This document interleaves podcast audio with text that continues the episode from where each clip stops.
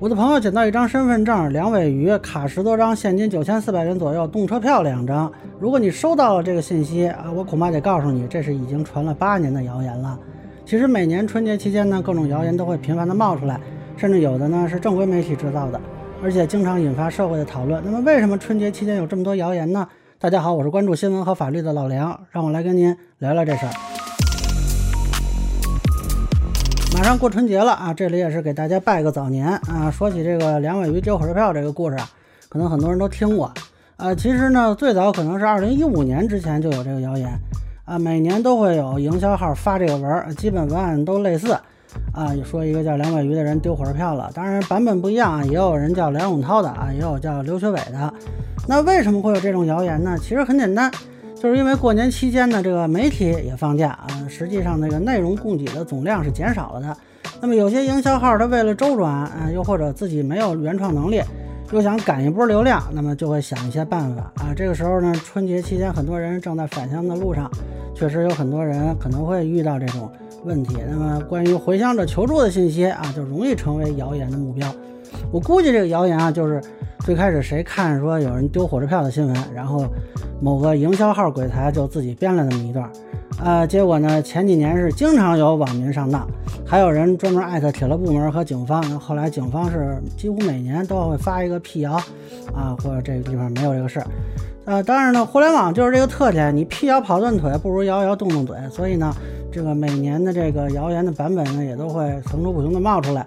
至少去年春节啊，还要为此专门辟谣。我看今年也有人专门提示说不要上当。总之呢，今年估计可能不是两尾鱼，也会有别的名字出场啊，也可能丢的不是火车票啊，我说不定丢的是什么其他乱七八糟东西。呃，其实呢，像这种求助的这种谣言啊，是一种；还有一种呢，是编故事引战的。因为这个春节期间嘛，也是很多许久不见的人重逢的日子，老年人跟年轻人，城里人跟农村人，这时候呢，各种情感和观念的碰撞就比较明显，呃，也确实就容易产生出一些谣言。我印象里最早是有一个上海女友逃离江西农村的小作文啊，说这个上海女友一到男友家里，好家伙，一看太落后了，不行受不了了，连夜逃跑。啊！结果当时网上各种讨论，有人说是自己是知情人呀，有人说自己是当事人啊，出来回应。那么这个其实就是城乡对立引战。我看当时还有好多媒体还写文章讨论啊，应该怎么去缓解这种。最后发现啊，这其实是个谣言。那么这里边呢，还经常有妖魔化农村的。这个最离谱的还不是刚才说这个。二零一六年春节期间，这个财经杂志微信公众号开设了一个系列随笔栏目，叫《返乡日记》。这里呢有一个记者高胜科，他本来没有回乡，那他呢又想啊参加这个日记的栏目，就杜撰了自己返乡的经过。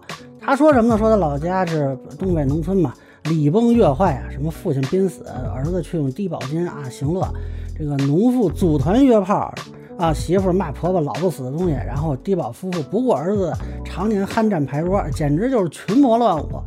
结果这消息出来之后呢，开始有人还讨论啊，农村为什么会变成这样呢？就他老家人不干了，说我们哪有这样的呀？啊，然后一开始呢，大伙儿以为他们就是不愿意承认，然后经过一番核查呢，发现这个记者压根就没返乡啊，那你这日志怎么写出来呢？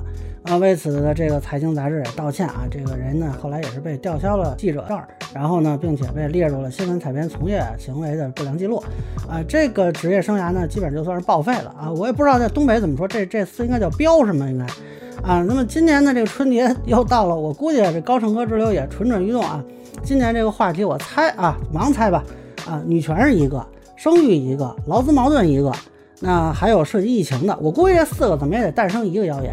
啊，最后别来大满贯就行啊！当然一个没有最好啊，但是我觉得不能过于乐观。那么还是希望呢，大家春节期间不要轻信各种网上传言，不要转发不确定的信息啊。另外我提醒一下啊，甭管是官媒还是自媒体，这故意编造谣言有可能触犯刑法啊，关于这个寻衅滋事罪的规定啊，别回头流量刷到了，您人进去了，这年就过得不太开心了。那么最后呢，还是祝大家春节快乐，虎年大吉。